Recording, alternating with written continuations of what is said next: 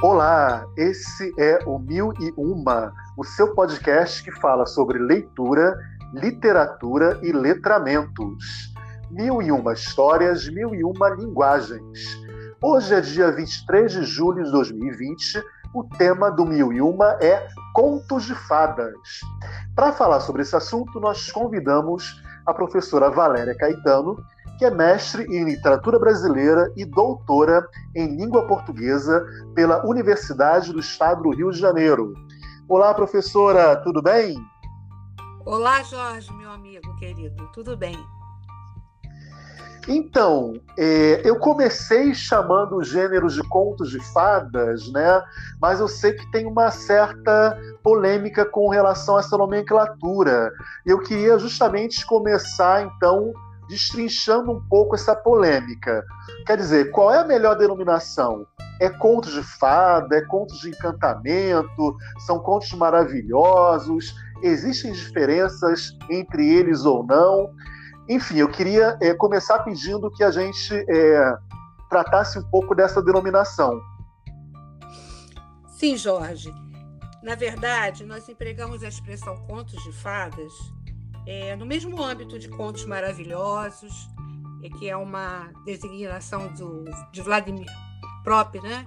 dos Contos Maravilhosos, a morfologia dos Contos Maravilhosos.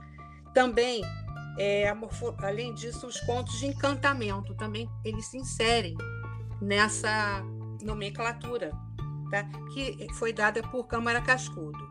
E os contos de fadas eles fazem parte do maravilhoso é, os personagens, tem a questão da, da, do sobrenatural, né? eles provocam, sem provocar né? a estranheza. E, além disso, é, nós podemos também é, perceber que ele é um gênero específico. Né? Algumas autoras como Regina Zilberman, Nelly Novaes Coelho, elas focalizam contos de fadas como um gênero específico, com características específicas, mas fazendo parte desse universo maravilhoso, a, ao lado né, de outros gêneros, como as lendas, né, que também têm suas características específicas, as fábulas. Mas então, poderão ser chamados os contos de fadas também contos de encantamento, sem sombra de dúvidas. Né? Não existe uma diferença. Certo. E, assim, ainda falando dessa questão né, dos contos de fadas, é, eu me lembro de uma situação, enquanto professor, né, em que eu estava com uma turma que devia ser na época de sétimo ano do ensino fundamental e eu li com eles o original do Hans Christian Andersen, é, que era a Pequena Sereia. Né? E eu me lembro do susto e da decepção de muitos alunos ao compararem o texto original do Hans Christian Andersen com a versão da Disney que eles é, conheciam, que se tornou é, muito popular há alguns anos, né? Então eu queria é, tratar um pouco desse, desse assunto, né? Ou seja, é, essa diferença entre é, os contos de fadas em suas versões cinematográficas e as versões originais dos contos de fadas, né? Quer dizer, me parece que existe é, uma, uma diferença muito grande entre as narrativas, não é isso? Sim, com certeza, porque como você mesmo disse, né, essas narrativas elas surgiram desde a antiguidade dos povos antigos. Né? Então elas elas foram assim recontadas, né? Pelos irmãos Green, pelo Perrault, né? Pela pelo Anderson, como você mesmo deu exemplo, né? Ao longo né, desse, desses séculos, desde a antiguidade, elas foram sofrendo transformações. Então, originalmente, ela, elas surgiram da transmissão oral, né, de geração em geração. E na Idade Média, né, naquela época, né, houve muitas intensas mudanças, tanto históricas quanto culturais. Dizer, inicialmente, eles abordavam né, os temas reais, né, como era a vida, né? Então, por exemplo, um outro exemplo também dos, dos textos originais do, da história da Cinderela, né? A Cinderela, ela, as irmãs, para poderem calçar os sapatinhos de cristal da Cinderela, né? Elas tiveram que cortar os dedos. Então isso pra, era uma agressão muito grande, né? Então os contos originais eles abordavam esses temas. E ao longo do tempo, né, eles foram é, sofrendo essas transformações, né?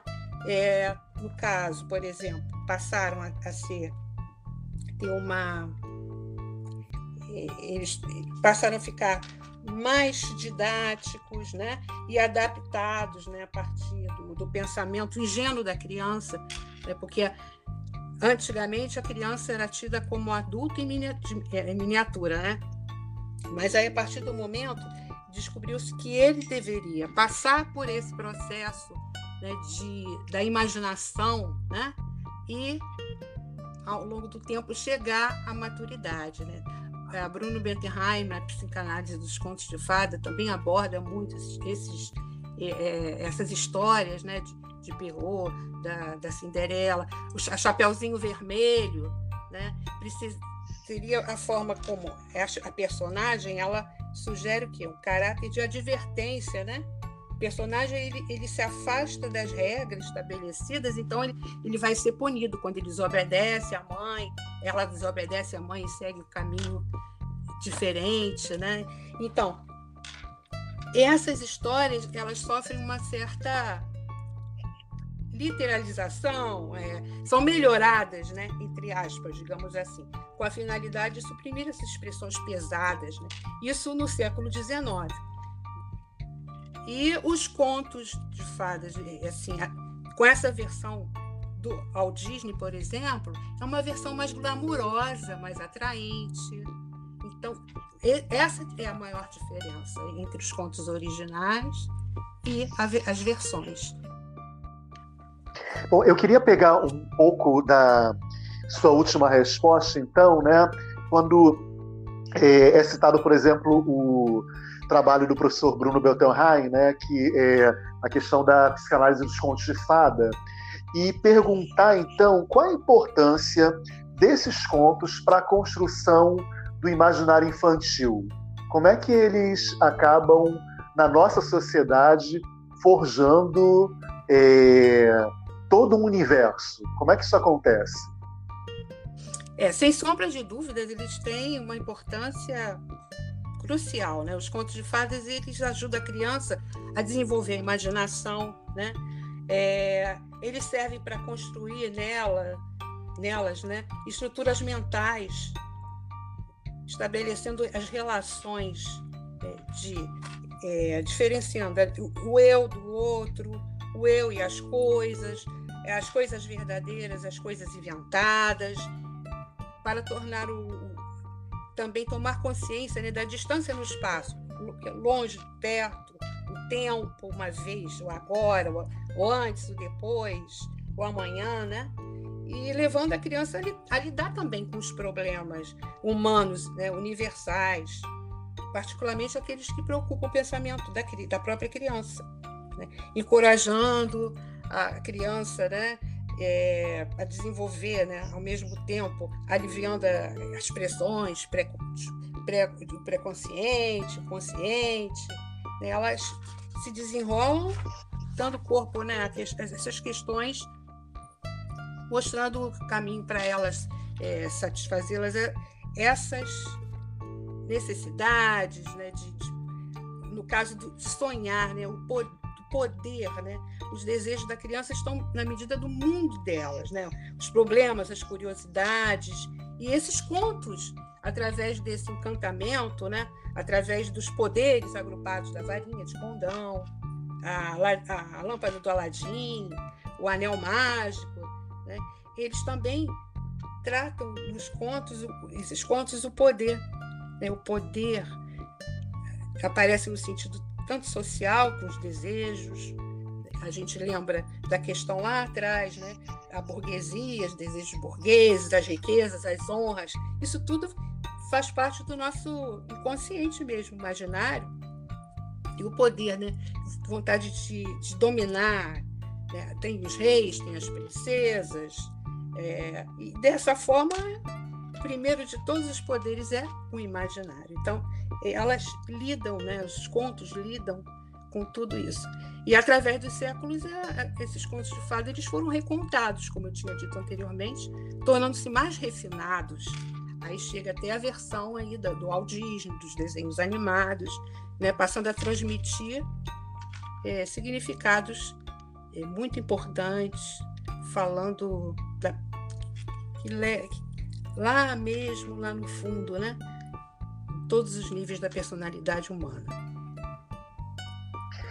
Bom, é, eu faço parte de uma geração que é, tinha é, uma prática é, muito comum na minha época de criança, né, que eram os contos de fadas, né, em formas de livro, mas chegavam até nós, então crianças, é, em vinis coloridos, né? Quem é mais antigo deve ah, é, se lembrar nitidamente disso, né? A minha Existiam aqueles vinis... o disco rodava, rodava, rodava e volta outra Isso, né? Eram aqueles vinizinhos coloridos. Isso. É, aqueles vinizinhos coloridos, né? Vermelho, amarelo, azul. E eu me lembro, além dos contos mais famosos, né, como Branca de Neve, Chapeuzinho Vermelho, eu lembro que esses livros, esses vinis, traziam é, outros contos, como é, a, princesa Ervi, a Princesa Ervilha, Pele de Asno. Eu me lembro nitidamente até hoje de um conto chamado A Rainha das Neves, que me fascinou profundamente, né? Mas olhando à distância hoje em dia, eu vejo que aquilo tudo trazia, né, para nossa mente de criança uma imagem, uma paisagem eminentemente europeia. Daí então, a próxima pergunta: e a realidade brasileira? Existem contos de fadas brasileiros? Sim, sem dúvida, tem. existem sim. Um exemplo é da escritora Marina Colassante, né? é a que mais mantém o clima né, dos contos de fada entre nós.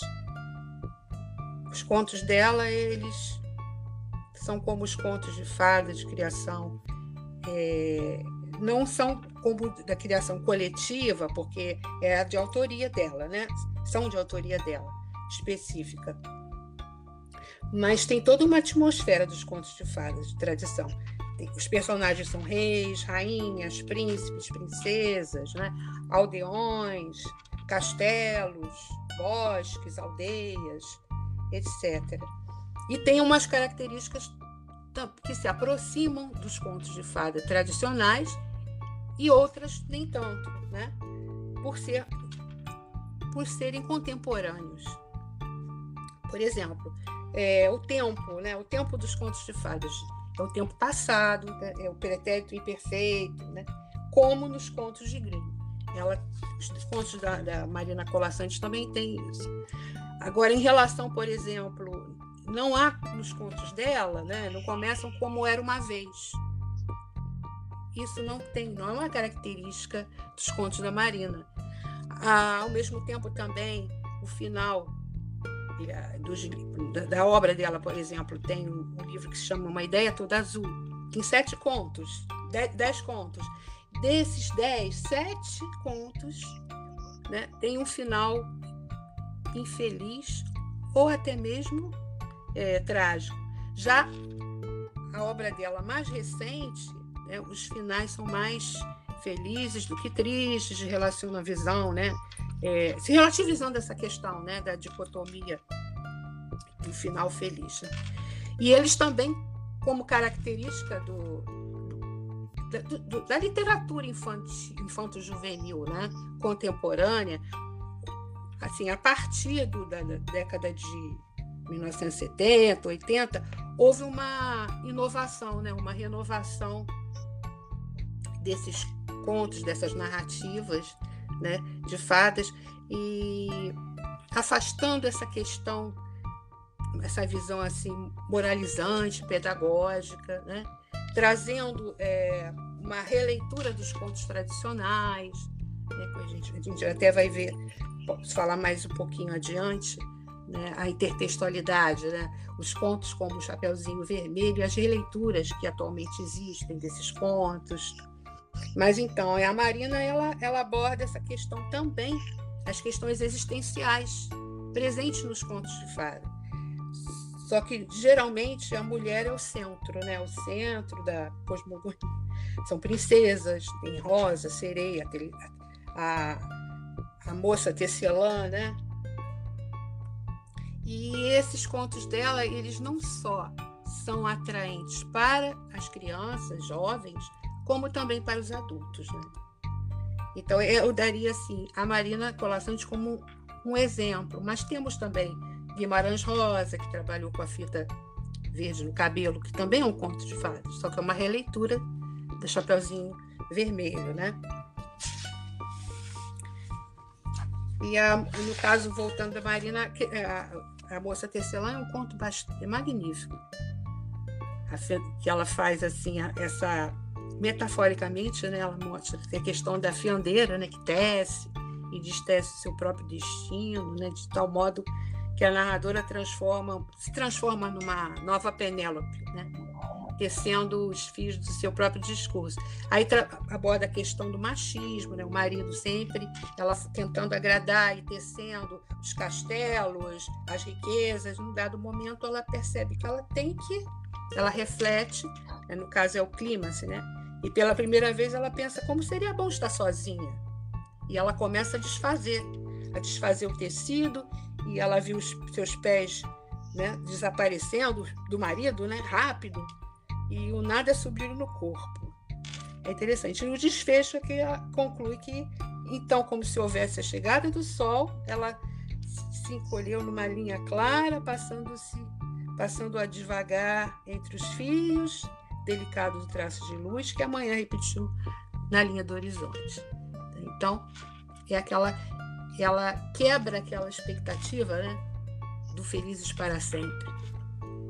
Então, muito poética, né? Uma narrativa poética.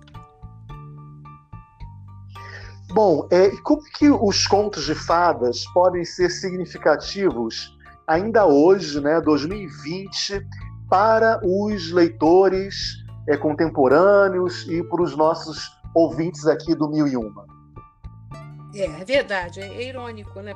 Chega a ser até irônico que eles não tenham né, perecido no século, no nosso século, né? no século da tecnologia, e apesar do consumismo desenfreado e do aparato do aparato tecnológico, né? eles ainda persistem. Como e por quê? Devido às características próprias deles, né? que eu já havia falado anteriormente, é, eles, se, eles estão relacionados, essas características, é, a, podemos observar diretamente, por exemplo, as séries de TV, aos filmes dos dias de hoje, que recentemente foi é, exibida na, na, televisão, né? É a, Uma Linda Mulher, aquele filme, né? Richard Gere e a, e a Julia Roberts, né? que não deixa de ser uma releitura da Cinderela. Né? Então, abordando essas questões da alta posição social, a grande riqueza de alguns personagens, a pobreza absoluta de outros, as formas de inteligência, a estupidez, a virtude, o glamour, o amor, a violência, etc, etc. Né? Então, tem as versões cinematográficas também dos contos de fada infantis de 2000 para cá, nós temos muitos filmes. Né? Deu a Louca na Chapeuzinho Vermelho, Deu a Louca na Cinderela, a verdadeira, a verdadeira história do gato de botas, né? E nada mais é o que? Os contos de fada. Porque eles apresentam essas características que são constantes desse gênero né, textual, que tem uma expressão literária em diferentes partes do mundo. Não é só aqui né? mas é no mundo. E por quê? Qual é a característica principal? é a questão do maravilhoso, né, que permanece seduzindo as almas humanas, né, tão carentes de encantamento. Essa seria a minha visão. Dizer, no caso dos contos de fadas, suas versões, né, a gente vê isso na literatura infantil, uma variedade de temas existenciais, né, o poder, a vaidade, os medos, os desejos, eles refletem o universo da fantasia, que possibilitam essa realização desses jogos intertextuais. Eu, quando trabalhava no Pedro II, trabalhei muitos anos é, na coordenação e também dando aula, né? É, como professora responsável pela coordenação de literatura infantil, é, trabalhamos muito, muito, com as paródias, né? os jogos de errar, por exemplo, a divinização do lobo, o lobo, coitado, caluniado, né? seria uma nova versão da história do Chapeuzinho Vermelho. Ele estava se sentindo caluniado porque ele não teve intenção de assustar a Chapeuzinho. A Chapeuzinho Vermelho, quando viu, ficou tão assustada, começou a gritar e saiu correndo. né? é, a bruxinha, que era boa e atrapalhada, a fada Uxa, né? ora fada, ora bruxa, ela era muito mais divertida quando bruxa do que quando era fada. Então essa fantasia ela favorece a construção do real também na criança, né? Outras formas também essa a verdadeira história do sapatinho de cristal. É, não sei se você já viu do, do Márcio Trigo, né? que aborda a versão da, da felicidade eterna, né? numa versão do conto da, da Cinderela, sob a perspectiva do, sapatinho, do sapatinho de cristal. A Ana Maria Machado, com a, uma história meio ao contrário, né? e assim vão. Então essas narrativas elas elas infantis, juvenis, elas proporcionam esse desenvolvimento, né? E muito mais elas propõem problemas ou situações a serem solucionadas né, de vários modos do que oferecendo soluções e respostas fechadas. Né? Então essas são as características que mais marcam a, os contos de fadas contemporâneos e brasileiros também. Né? E a Marina ela também ela apontou uma questão interessante que a história ela pode seguir caminhos diferentes, sendo contada e recontada mais de uma vez. Aquela questão que você disse muito bem, que eu me identifiquei também na nossa geração, uh, os discos de vinil, né, que a gente ouvia as histórias repetidas vezes isso, isso. Esse disco vai rachar, esse disco vai, vai voando, vai, porque é, a criança se sente confortada né? com, a, com aquele final feliz, é, revigorada, de uma esperança né? de, uma, de um final feliz. É, o Leo, Lewis Carroll, né? que é o, o autor da. O autor da Alice. Da Alice, isso. Da Alice no País das Maravilhas, ele quando. Ele quando. Queria. Né, ele, ele dizia o seguinte, que eu. Para decidir né, se uma história é um conto de fadas ou não, deve-se fazer uma pergunta, né, se corretamente ele pode ser chamado de um presente de amor.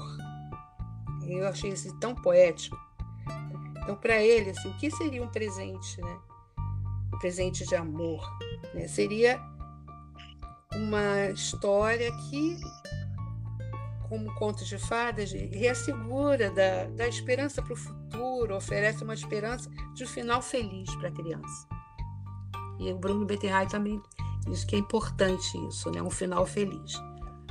Conforta a criança e ela se sente segura para poder superar os conflitos né, no seu mundinho ali, no seu universo infantil.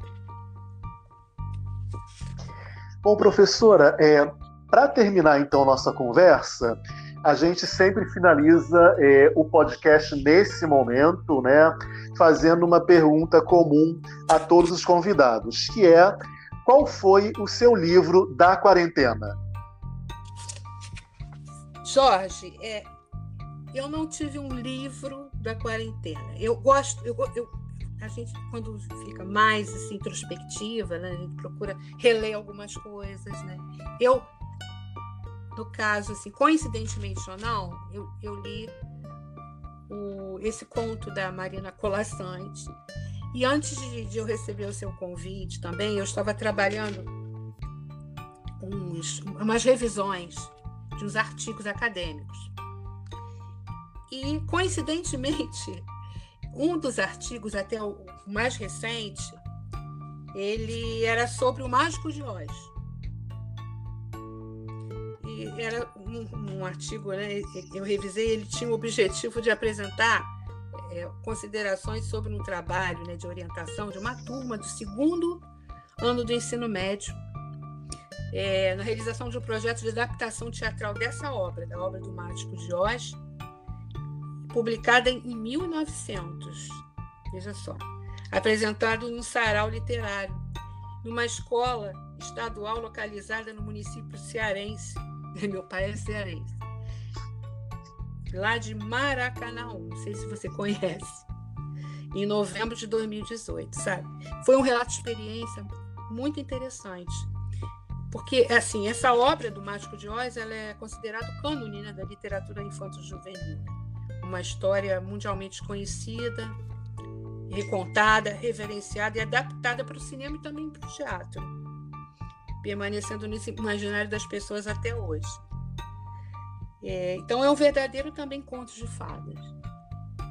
E, e, foi muito bom, sabe? Eu tive que, eu já tinha, eu não tinha assistido ao filme, né, cuja protagonista era Judy Garland, né? Mas assim, me fez também é, repensar muitas questões até para participar desse podcast. Então é isso, pessoal. Professora Valéria Caetano, muito obrigado por sua participação Nossa, aqui no nosso. Obrigado por sua participação aqui no nosso episódio do Mil e Uma. O nosso podcast retorna semana que vem falando sobre literatura, leitura e letramentos. Até lá, pessoal. Tchau. Tchau. Muito bom, muito bom.